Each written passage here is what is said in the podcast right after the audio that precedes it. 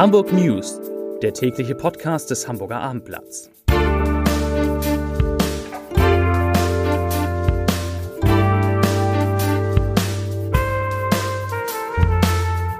Herzlich willkommen. Mein Name ist Lars Heider und heute geht es um die Vorwürfe, die das Theater Kampnagel dem Hamburger Rechtsmediziner Klaus Püschel macht, ohne dafür Beweise zu haben. Weitere Themen. Fast 80 Prozent aller Menschen, die sich in Hamburg gegen Corona impfen lassen können, sind geimpft. Maersk übernimmt ein großes Unternehmen in der Stadt und Udo Lindenberg geht endlich wieder auf Tour. Dazu gleich mehr. Zunächst aber wie immer die Top 3, die drei meistgelesenen Themen und Texte auf abendblatt.de.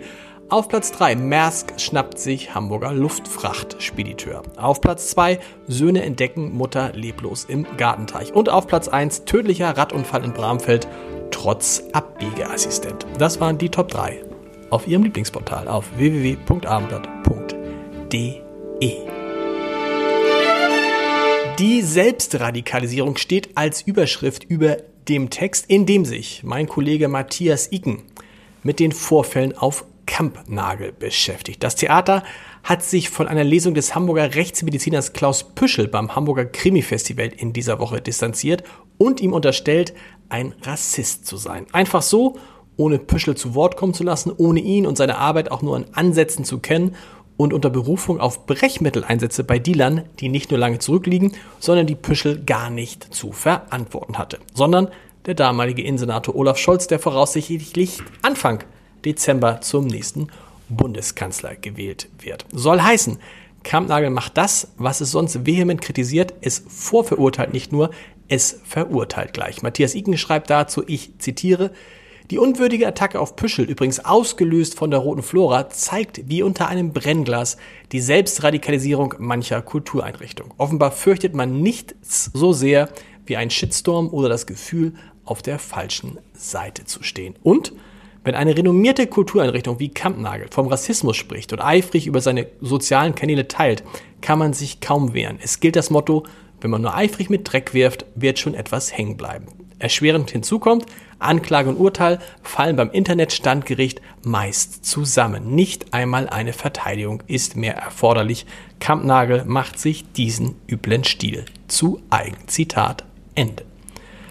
Zur Corona-Lage. Heute wurden in Hamburg 273 Corona-Neuinfektionen gemeldet. Das sind 44 Fälle weniger als gestern, aber 25 Fälle mehr als am Dienstag vor einer Woche. Da waren es 248. Damit steigt die 7-Tage-Inzidenz nun auf 125,1 Neuinfektionen je 100.000 Einwohner. Und das ist der höchste Wert seit dem 22. April. Damals lag die 7-Tage-Inzidenz bei 128. In Hamburger Krankenhäusern werden derzeit 142 Menschen mit Covid-19 behandelt, 39 liegen auf einer Intensivstation. Sechs schwer an der Krankheit erkrankte Menschen aus Rumänien sind heute mit einer Militärmaschine am Flughafen Hamburg angekommen. Es soll sich dabei um sechs Corona-Patienten handeln, die teilweise beatmet werden müssen und die per Notarztwagen zur Behandlung auf Krankenhäuser in Hamburg und in Schleswig-Holstein verteilt wurden.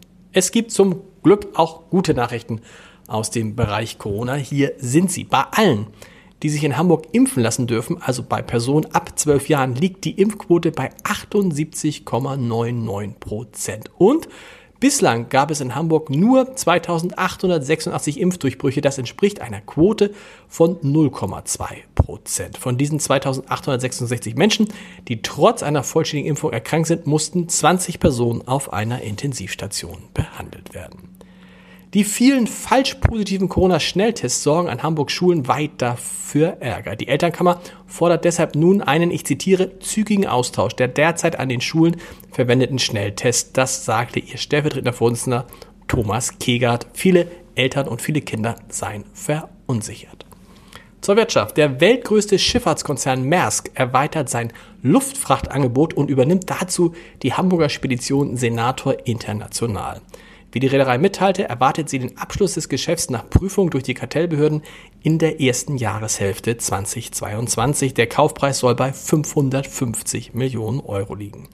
Senator International hat 1700 Mitarbeiter und ist der größte mittelständische Luftfrachtanbieter in Deutschland.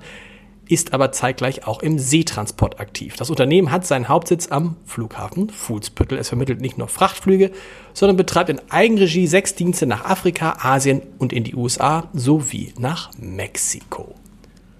Rockmusiker Udo Lindenberg, inzwischen schon 75 Jahre alt, will im kommenden Jahr wieder auf Tournee gehen. In 13 Städten wird er von Mai bis Juli auftreten. Der Auftakt von Udopium Live 2022 ist in Schwerin geplant. Am 27. Juni kommt Lindenberg dann nach Hamburg in seine Heimatstadt. Lindenberg werde nicht nur brandneue Songs von seinem diesjährigen Album mitbringen, sondern auch seine Kumpels vom Panikorchester und, wie so oft, Überraschungsgäste. Das teilte der Konzertveranstalter mit. Der Vorverkauf, der startet diesen Freitag um Punkt 11 Uhr.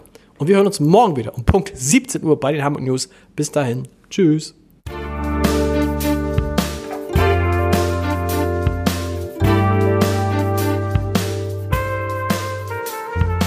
Weitere Podcasts vom Hamburger Abendblatt finden Sie auf abendblatt.de slash podcast.